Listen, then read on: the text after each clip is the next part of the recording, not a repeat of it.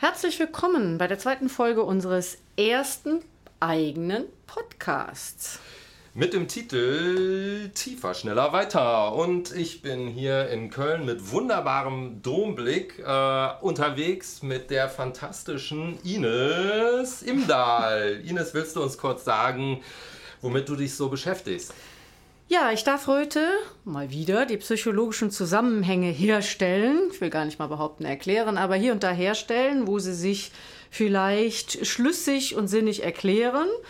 Ansonsten habe ich vier Kinder, mal ein Buch geschrieben, mache ein bisschen Fernsehen und jetzt mit dir, lieber Dr. Martin André, den zweiten Podcast. Äh, und du bist heute zuständig für was? Ich bin zuständig für die Medienwissenschaften. Ja, womit verbringe ich so meine Zeit? Äh, ich unterrichte an der Uni Köln, habe ein Unternehmen für Digitalapplikationen, äh, auch ein paar Sachen veröffentlicht, ja, und freue mich extrem hier heute mit dir äh, zusammen zu sprechen. Der Mann untertreibt. Erstmal hat er eine wunderbare Hobby veröffentlicht und auch sonst schreibt er ziemlich viele Bücher, die kann man alle lesen. Da machen wir mal einen eigenen Podcast raus, würde ich okay. sagen. Ja, aber jetzt. Äh heute ist unser Thema ein anderes. Jawohl. Nämlich. Nämlich. Ja, wir wollen uns mit dem Herrn äh, T beschäftigen, äh, der Fleisch produziert, T-Bone quasi, Mr. T-Bone. Oh ne? Und die Frage, die uns heute umschreibt, ist tatsächlich lieber sterben als auf billiges Fleisch verzichten? Fragezeichen. Wie äh, unsere Zuhörer wahrscheinlich schon richtig erraten haben, geht es um die Zustände in der Stadt Gütersloh äh, im Kontext von dem Tönnies-Skandal. Und natürlich haben wir heute auch wieder steile Thesen und, wie könnte es anders sein, unser Special rein monologisieren. Rein monologisieren ist natürlich unsere Spezialität und das werden wir heute auch. Aber das Geräusch hat jetzt tun. nichts mit den Tieren zu tun, die da verarbeitet werden, oder? Ja, das ist natürlich schon ein bisschen makaber, wenn man an die äh, Zustände da denkt. Ja, von daher äh, hatte ich zumindest nicht daran gedacht. Ja. Okay, aber man könnte einen Zusammenhang herstellen. Unterbewusst, genau. Ja, genau, genau. Ja.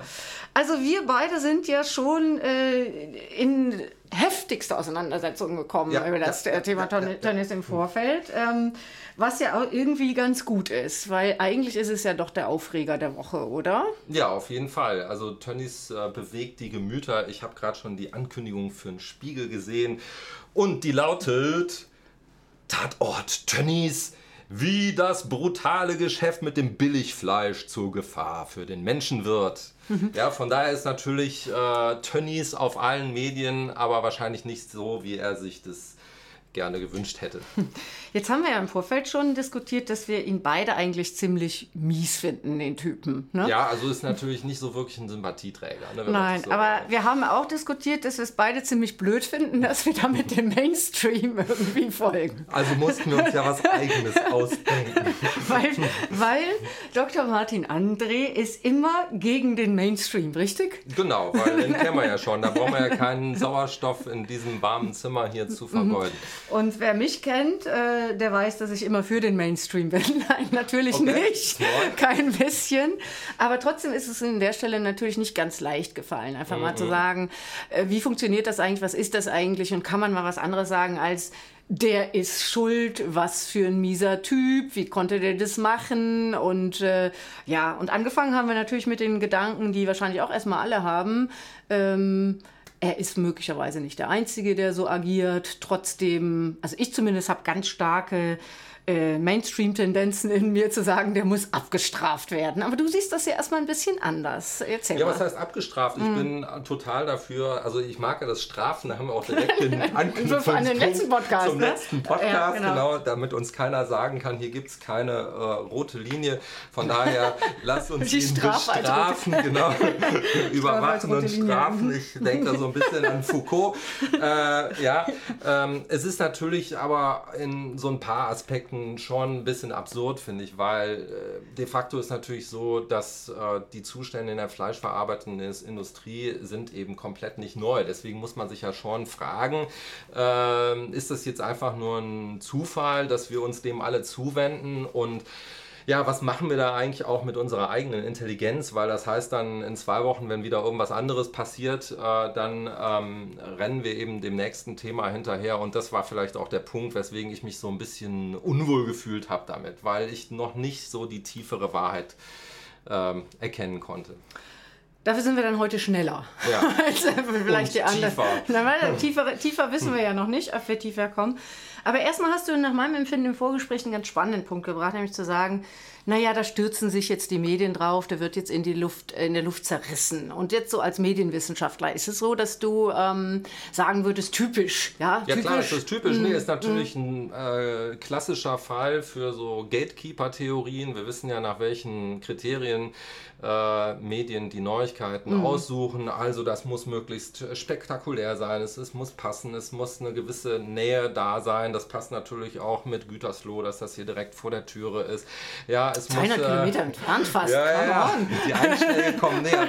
Ja, es muss uns äh, betreffen, es muss relevant sein, es muss äh, aber natürlich auch äh, ein Gesicht haben, es muss Human Touch haben, es muss Storytelling haben. Das heißt, hier ist natürlich für die Medien das Tolle, dass das äh, wunderbar mit einem Gesicht zu verknüpfen ist. Es ist nicht ein abstraktes Thema, äh, wie das eben ja die, die Zustände in der fleischverarbeitenden mm. Industrie, mm. sondern hier kann ich wunderbar ein Schlaglicht auf eine Person werfen, die natürlich dann auch noch in vielen Aspekten unsympathisch ist. Das Ganze noch äh, im Kontext der äh, Corona-Krise und äh, deswegen ist natürlich so, dass dieses äh, Thema für Medien natürlich ein sehr dankbares Thema ist und das sieht man ja auch in der Art und Weise, wie es momentan verarbeitet wird. Naja, psychologisch ist ja sehr spannend, dass wir hier im Grunde so eine Art Sündenbock haben, ne? der im Grunde jetzt nicht nur dafür verantwortlich ist, dass Schweine mies abgeschlachtet werden, irgendwelche äh, Arbeiter mit äh, üblen Verträgen ausgebeutet werden, sondern auch noch dafür verantwortlich ist, dass Corona wieder da ist, nachdem wir uns jetzt monatelang diszipliniert haben und es eigentlich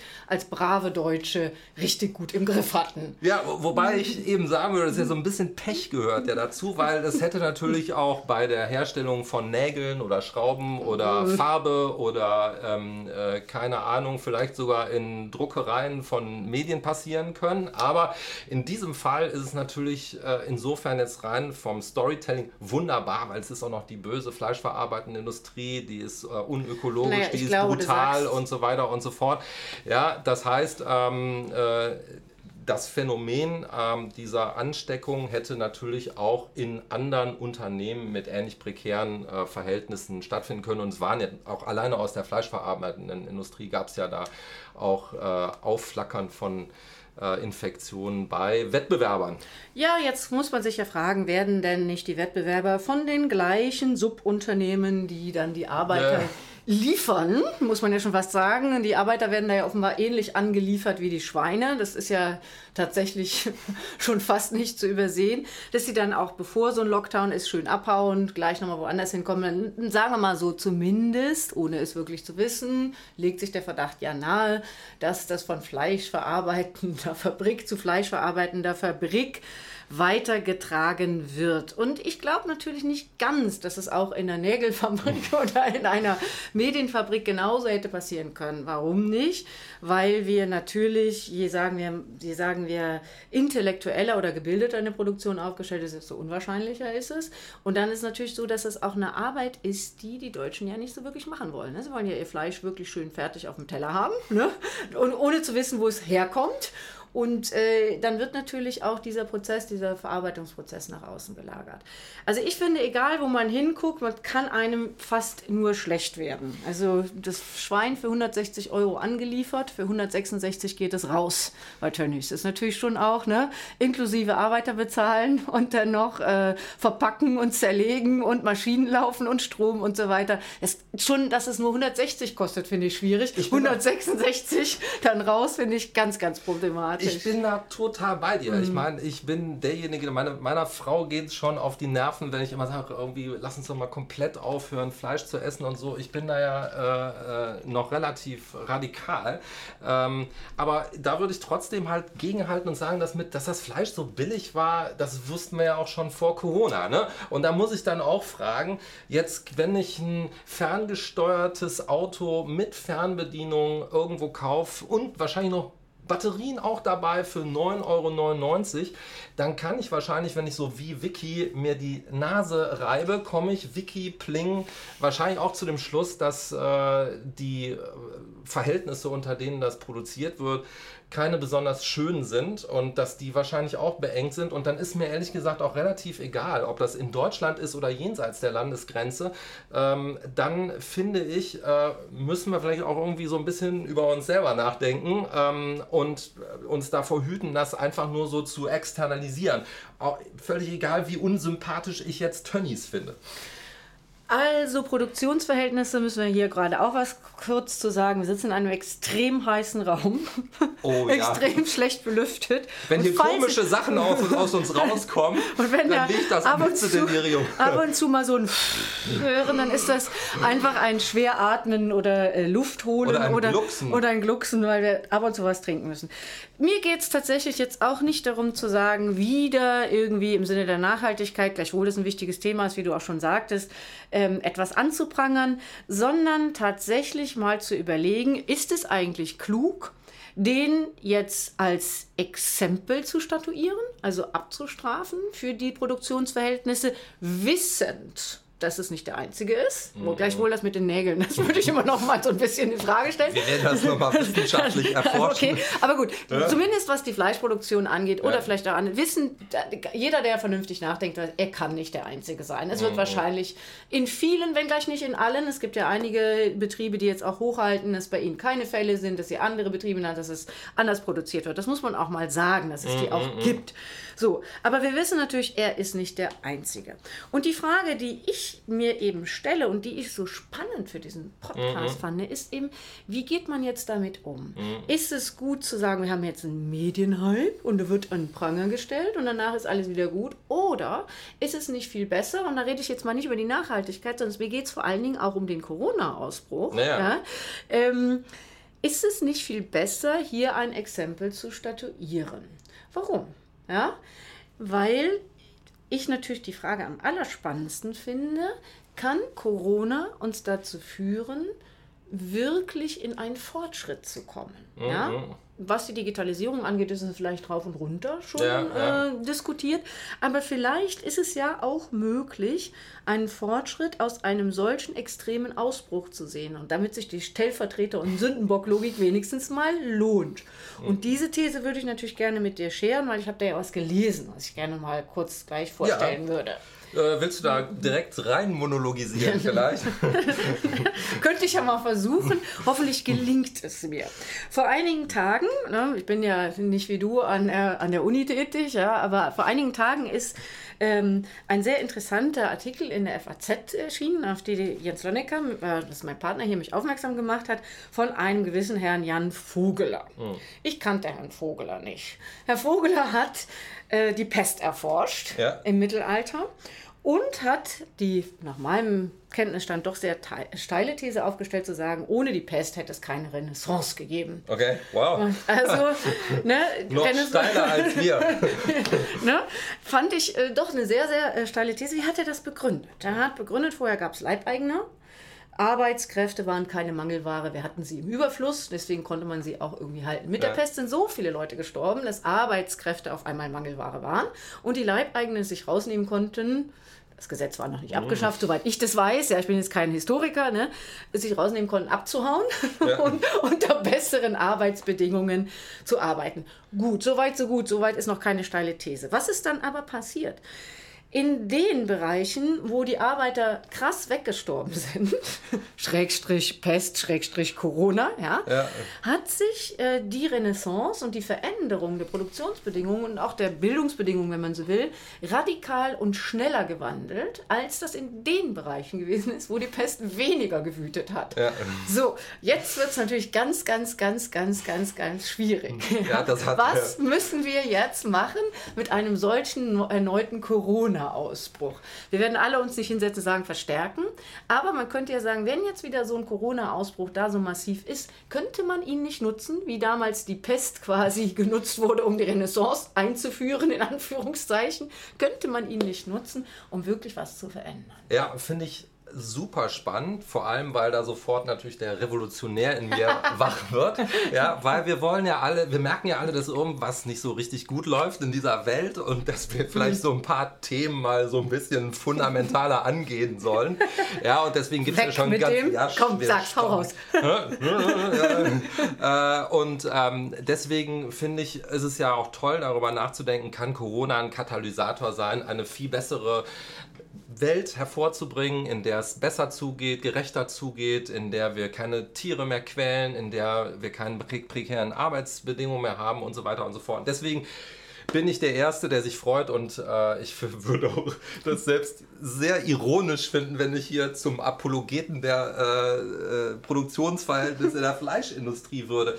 Aber irgendwas stört mich halt doch dran ähm, und da werde ich dann mal so ein bisschen rein monologisieren. Und zwar ähm, ist das ein, vielleicht ein ganz persönliches Erlebnis. Und zwar, ähm, ich lese immer abends mit meinen Kindern im Bett. Das ist ja irgendwie wahrscheinlich schon äh, so ein bisschen überholt, dieses Thema. Und wir haben irgendwie letztens haben wir äh, Momo gelesen von Michael Ende. Und ähm, äh, ja, was ich erstmal übrigens natürlich, von daher kann ich diese Analogie natürlich auch direkt zeigen. Das ist, die Momo-Welt ist natürlich die, nach der wir uns sehen. Die, die gute Welt, die authentische Welt, da, die nicht industrialisierte Welt, die, wo Menschen einander zuhören und so weiter und so fort. Und ich blieb da und äh, in meiner äh, natürlich eigenen und positiven Selbstwahrnehmung lese mit meinen Kindern Momo. Und ähm, das Schlimme war an, einem bestimmten Punkt, also ich glaube, der erste Punkt meines Erkenntnisprozesses war, dass ich irgendwann gemerkt habe, verdammt, der Michael Ende ist schon ein sehr, sehr cleverer Typ gewesen, weil der hat eigentlich nur so getan, dass er dieses Buch für Kinder geschrieben hat, denn eigentlich hat er, äh, hat er dieses Buch in erster Linie für ja. die Erwachsenen geschrieben. Immer. Also äh, geht es mhm. wahrscheinlich um mich.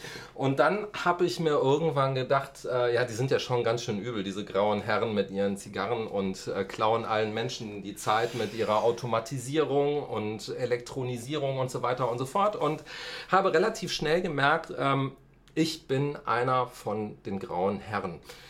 Und Och, äh, ja, es ist doch so. Natürlich, natürlich, weil es ist, ich finde es irgendwo nicht ist das, geht die Erkenntnis weit genug, wenn ich irgendwie ähm, nur sage, die, die grauen Herren sind immer die anderen? Ja? Oder, ähm, und dann gehe ich irgendwo in den Laden und kaufe mir, weil ich mir das leisten kann, weil wir beide genug Geld haben, um das zu bezahlen, dann kaufen wir das wunderschöne Bio-Hühnchen und wir leben in unserer Welt, wo wir in den Spiegel gucken und sagen, ach Mann, äh, ich bin so gut, ich habe mal wieder das Bio-Hühnchen gekauft, aber eigentlich äh, sind wir natürlich auch Stützen dieses Systems. Und deswegen finde ich es zu kurz gesprungen, ähm, wenn ich jetzt hingehe und es ist total easy. Ich kann jetzt total easy hingehen und sagen, wie schlimm ich Tönnies finde und in, in wie vielen äh, Schattierungen ich das alles übel finde und äh, seine rassistischen Bemerkungen und die äh, Verdacht auf Steuerhinterziehung und Selbstbereicherung und so weiter und so fort. Äh, merkt natürlich hier, ähm, äh, ich glaube, wir springen nicht weit genug, weil dann externalisieren wir es. Und dann kommen wir nicht zu der Erkenntnis, die vielleicht die härtere und die schlimmere ist, inwieweit gehöre ich denn selber schon zu den grauen Herren. Ähm, und dann kommen wir nicht weit genug und dann kommt die Transformation auch nicht, die wir uns alle wünschen, weil wir immer nur äh, auf die anderen zeigen, weil das nämlich viel einfacher ist, als auf einen selbst zu zeigen. Das war jetzt sehr engagiert. Ja, und äh, viel monologisiert, ja. wie wir das ja beide sehr gut können. Also, du sagst ja im Grunde, ist es ein Sündenbock, an dem wir uns abarbeiten oder ein Stellvertreter für das, was wir eigentlich selber schuld sind. Ja, wir ja? haben den gewählt. Wir haben den gewählt. Es gab ja alternative Angebote vorher. Es gab ganz viel ja, ökologische ähm, Fleischherstellung. Genau, das ist ja so. die Frage, ja. die du dir stellst. Und das ist ja eine sehr, sehr spannende Frage. Wollen wir lieber eben, das wäre ja auch die Frage dann, ne? wollen wir lieber eben dieses billige Fleisch äh, weiter essen oder ähm, gehen wir es endlich mal an und verändern was? Und die Frage, die für mich eben quer da reinläuft, ist eben tatsächlich zu sagen, Jenseits dessen, ob er ein Stellvertreter für das ist, was wir eigentlich alle selber sehen. Das ist ja psychologisch total interessant. Ja, ne? ja. Da, da, basieren ja ganze Kulturen drauf. Im Grunde zu sagen, ja, wir haben einen Schuldigen, an dem können wir es abarbeiten, damit waschen wir unser Gewissen rein genau, und können auf den zeigen, selbst wenn wir immer noch billiges Fleisch kaufen, können wir immer noch auf den zeigen, sagen, der ist ja noch schlimmer. Der hat es ja auch produziert und noch für den Corona-Ausbruch gesorgt. Ja? Also das ist ja so fast schon eine Absolution für das Kaufen von günstigem Fleisch, weil man im Grunde Grunde sagen kann, der ist ja noch viel, viel schlimmer gemacht und so schlimm bin ich ja gar nicht. Wenn man eben so konsequent mal in so einer Stellvertreterlogik denkt. Ne? Ja, aber ich, was ich zum Beispiel auch interessant finde, ist die Frage, wie gesagt, es hängt ja immer von der eigenen äh, finanziellen Situation ab. Und wie ja. gesagt, wir sind natürlich in der Lage, wir können auch das andere Fleisch ja. kaufen, aber ich finde eben auch, es gibt viele Menschen in unserem Land, die nicht das Geld haben. Ja, und die sind tatsächlich äh, äh, nicht in der Lage, sich das, ähm, äh, ja, die, die anderen Sachen zu kaufen. Die Demokratisierung ja. von Fleisch oder dem äh, oder was man jetzt Bio, das wäre für mich auch nochmal ein anderes Thema. Aber die Frage ist ja jetzt, warum gehen die Medien da drauf? Sagen, das ist er ist das eigentlich etwas, was am, un, äh, am Ende uns dann dazu führt zu sagen, in drei Wochen ist das wieder weg und dann machen wir die Produktionsbedingungen so, wie sie vorher waren, obwohl dann Corona-Ausbruch ist? Und für mich ist tatsächlich der Corona-Ausbruch fast noch schlimmer, weil das andere war mir ja bekannt, genauso wie dir ja auch. Ja? der Corona-Ausbruch, der jetzt im Grunde uns ja alle Kraft gekostet hat, ihn zu verhindern, äh, Flattening the Curve und wo wir alles Mögliche für gemacht haben, mit, mit, mit bitteren und schweren eigenen Verlusten, die wir ja auch hinnehmen mussten, mhm. ja, egal ob das jetzt zeitliche, finanzielle oder sonst irgendwie was war, oder Lebenszielverluste, lass uns ja. auch mal so formulieren. So, und jetzt kommt da so einer und dem kann man jetzt sagen, du bist schuld, wenn es wieder losgeht. So, und da habe ich die gleichen Tendenzen wie wahrscheinlich die Gesamtbevölkerung, leider, ja, zu sagen, der muss jetzt bitte dem Fotoladen in Gütersloh auch bezahlen, dass er noch mehr Verluste hat. Ja? ja. Der muss jetzt bitte auch platt gemacht werden. Und dann überlege ich, genau durch dich angeregt, ist das richtig, sich das zu wünschen, dass dieses Unternehmen platt geht, wo es doch so viele andere gibt.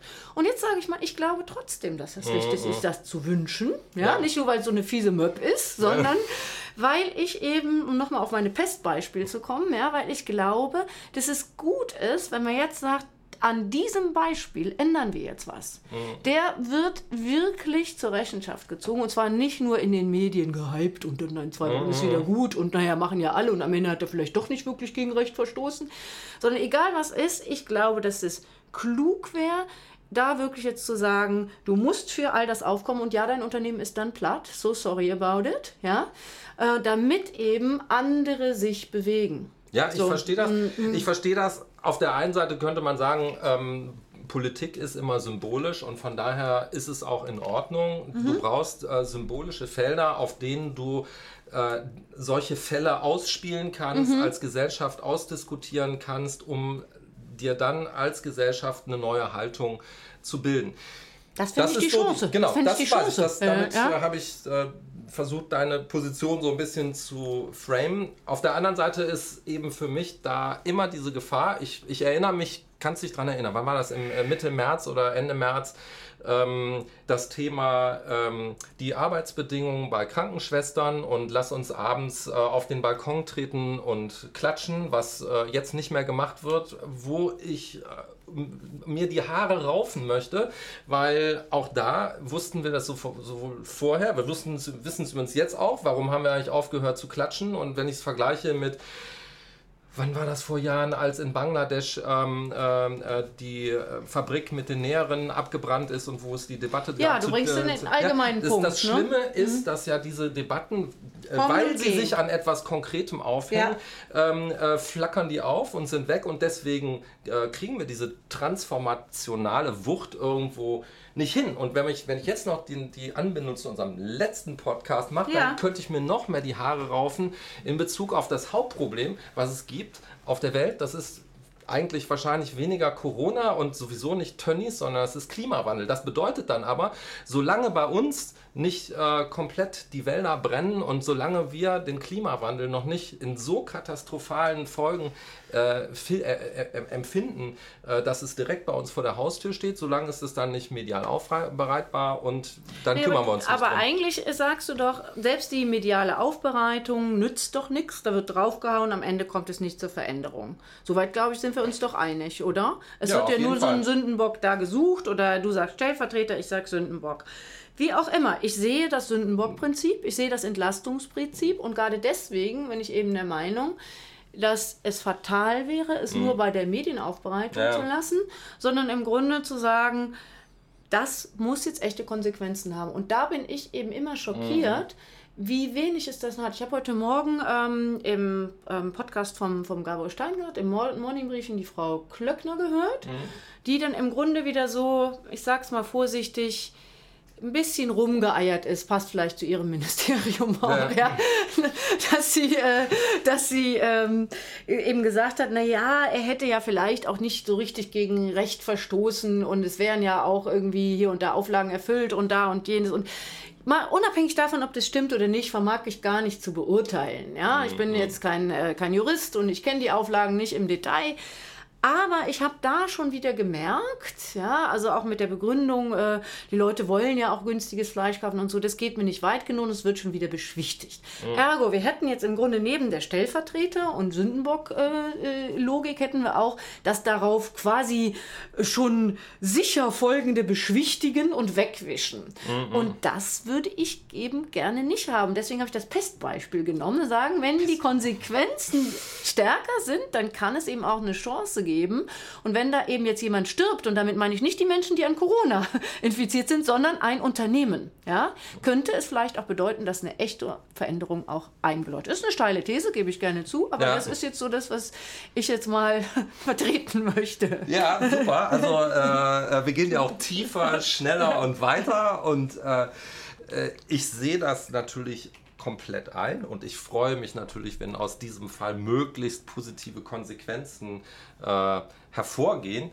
Ähm, ich würde aber trotzdem äh, sagen, okay, lass uns da trotzdem noch tiefer gehen, weil ich finde, äh, sorry, ja, man kann raus. nicht mit gutem Gewissen äh, nur sich diesen konkreten Fall anschauen, sondern zum Beispiel für mich ist ja die interessante Frage schon alleine, ähm, warum haben wir denn über diese ganzen Jahre und Jahrzehnte das Fleisch gegessen und gekauft, obwohl wir das wussten? Und das hat ja nun mal was zu tun mit der Art und Weise, wie wir in äh, diesem Land äh, Dinge produzieren. Nämlich arbeitsteilig, hochspezialisiert und wir kriegen das alles nicht mit. Und man liest es dann irgendwie einmal, aber kein Mensch, der ein Tier zum Beispiel auf seinem Teller äh, hat, muss dieses Tier töten. Da gab es ja ganz lustige, hier in der Kölner Fußgängerzone wurden ja mal äh, Gänse getötet äh, vor den Augen der Passanten, was ja ein Riesenskandal war, weil wir das nicht sehen. Das heißt, es ist ein Grundbestandteil äh, unserer äh, der Art und Weise, wie wir leben, dass wir das eben nicht sehen. Und dann finde ich, muss man ja eigentlich, wenn man jetzt wieder als Gegenbeispiel die Momo-Welt nimmt, die Momo-Welt, wo wir ähm, unser Gemüse selbst im Garten anpflanzen, wo wir Do-it-yourself machen, wie das gerade auch bei Gen Z so hip ist. Ja, wir rühren uns dann auch Nicht unsere eigenen... Gen Z, das ist der Megatrend der letzten zehn Jahre. Genau, ja, ja, wir gehen wieder, wir machen wieder Urlaub in der Jugendherberge und Never. reden... Äh, Never ever. ich am letzten Wochenende gemacht. Nee. Ja, äh, ja ähm, das heißt nur, das ist ja auch das, was wir gerade in der Corona-Krise so ein bisschen erleben, dieses, äh, ich nenne das mal Retrotopia. Ja? Ähm, da müssen wir ganz stark darauf achten, dass das nicht irgendwie so einfach ähm, zu so einer Freizeittätigkeit wird, in der wir uns selbst bespiegeln und toll finden. Aber eigentlich äh, äh, gehen wir nicht an die Grundfesten äh, von dieser Arbeitsteilung, jetzt, ja, sondern wir müssen an die Fundamente ran. Ja, ja und zwar nicht ja, nur bei Tönnies. Da bin ich ja der Meinung, dass wir an die Fundamente ran müssen. Und deswegen komme ich jetzt nochmal auf mein Bestbeispiel. Da sind die Fundamente genau durch dieses Sterben ja erschüttert worden. Mhm. Jetzt will ich nicht so weit gehen, das kriege ich einfach aus humanistischen Gründen nicht hin, zu sagen, komm, dann müssen eben die Menschen auch radikal sterben. Ich will nicht, dass die Menschen sterben. Ich glaube, dass dieses Unternehmen als Beispiel sterben muss, damit andere Unternehmen sich verändern und damit wir die Grundfesten der Produktionsbedingungen mhm. ändern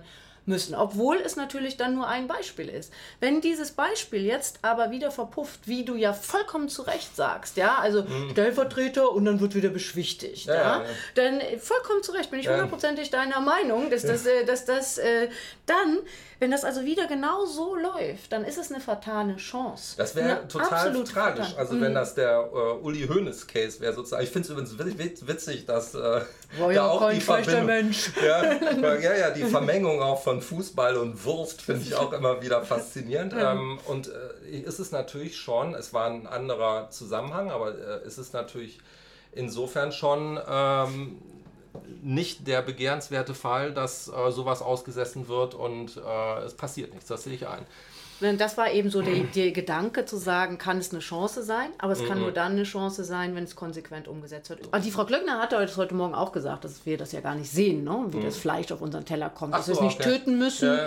dass wir äh, da selber im Grunde die Produktionsbedingungen uns nicht klar machen im Alter. Wir wollen das auch als Deutsche gar nicht machen. Wir nee, holen uns dann irgendwie äh, Leute eben. von anderen eben. Ländern, ne, holen wir uns rein und, und ganz viele Sachen, die wir gar nicht selber machen wollen, die machen wir auch jenseits der Landesgrenze. Ja, ja, de definitiv. Und dann wird es ja noch mal perfider mit dem Stellvertreter und der Schuld. Ja, jetzt schieben wir das jetzt so einem fiesen Manager oder einem fiesen Unternehmer, der irgendwie hm, und dann bringen noch die Ausländer, die armen Säcke, muss man eigentlich sagen, aber eben dann wieder mal diese Ausländerdiskussion, die ich ganz, ganz furchtbar finde bringen dann auch noch das Virus wieder ins Land, wo mhm. wir Deutschen doch so tapfer ne, das ausgestanden. Und ja, das ist ironisch gemeint, aber wir konnten tatsächlich in einigen tiefen psychologischen Befragungen feststellen, dass die Deutschen ein bisschen stolz darauf sind, dass sie so diszipliniert waren in der ersten Welle mit der Corona-Krise und deswegen glauben, das auch ein bisschen besser ja, in den ja, Griff gekriegt zu haben. Ja? Deswegen kommt das Böse ja immer von außen oder von bösen Unternehmern. Aber das wäre natürlich der beste Drive, ne? weil es ist natürlich immer so, dass in Zeiten von äh, Epidemien, ähm, dass man eben als Gesellschaft mit Metaphern arbeitet, die was zu tun haben mit Reinigung und deswegen äh, gibt es immer die Gefahr, dass eben Randbereiche der Gesellschaft sozusagen, dass, äh, dass ja. die äh, äh marginalisiert werden. Aber das Beste, was uns äh, passieren könnte, wäre doch eben, wenn das in diesem Fall eben so Leute wie Tönnies sind. Und in dem Punkt äh, wäre ich dann wieder voll bei dir. Ja, ähm, auch wenn ich nach wie vor sagen würde, ne, Vorsicht, es euch nicht so einfach, weil wir müssen immerhin sagen, wir haben ihn gewählt. Er ist genau da, wo er ist, weil wir ihn dahin gebracht haben, weil wir sein Fleisch gekauft haben, weil wir eine Gesellschaft aufgebaut haben, in der diese Preise äh, auch für viele Menschen äh, die einzig bezahlbaren sind und weil übrigens auch andere Leute, vielleicht selbst wenn ich besser, wenn ich in der Lage bin, dieses Fleisch nicht zu kaufen, wenn meine Kinder in einer Kita sind und äh, die Kita-Betreuerinnen können sich kein teureres Fleisch leisten, dann bin ich darüber eben auch mit Schuld, wenn die solches Fleisch kaufen. Ich kann mir nicht die Hände reinwaschen und sagen, da habe ich nichts mit zu tun, auch wenn ich selber nicht kaufe. War das dein Schlussplädoyer? Ich finde, das ähm, klingt auf jeden Fall. Ich habe gemerkt, ich habe mich so ein bisschen in Rage geredet. Aber ähm, ich denke, die Positionen sind ja eigentlich ganz gut auseinandergelegt. Ich glaube, das ist ein schwieriges Thema. Ich glaube, da gibt es auch keine einfachen Fragen, aber ich fände es schön, wenn man die Fragen so stellen würde, dass sie eben äh, Antworten hervorbringen, die tiefer, schneller und weiter gehen. Also, Stellvertreter oder selber schuld. Psychologisch kann man sagen, es ist ein doppelter Stellvertreter. Ja. Er hat quasi das Fiese von außen reingebracht. Ja. Er schlachtet für uns, was wir nicht tun wollen. Und er nimmt uns noch unsere Schuld in dem, was wir eigentlich selber schuld sind. Ja. Insofern kann man schon fast Amen sagen.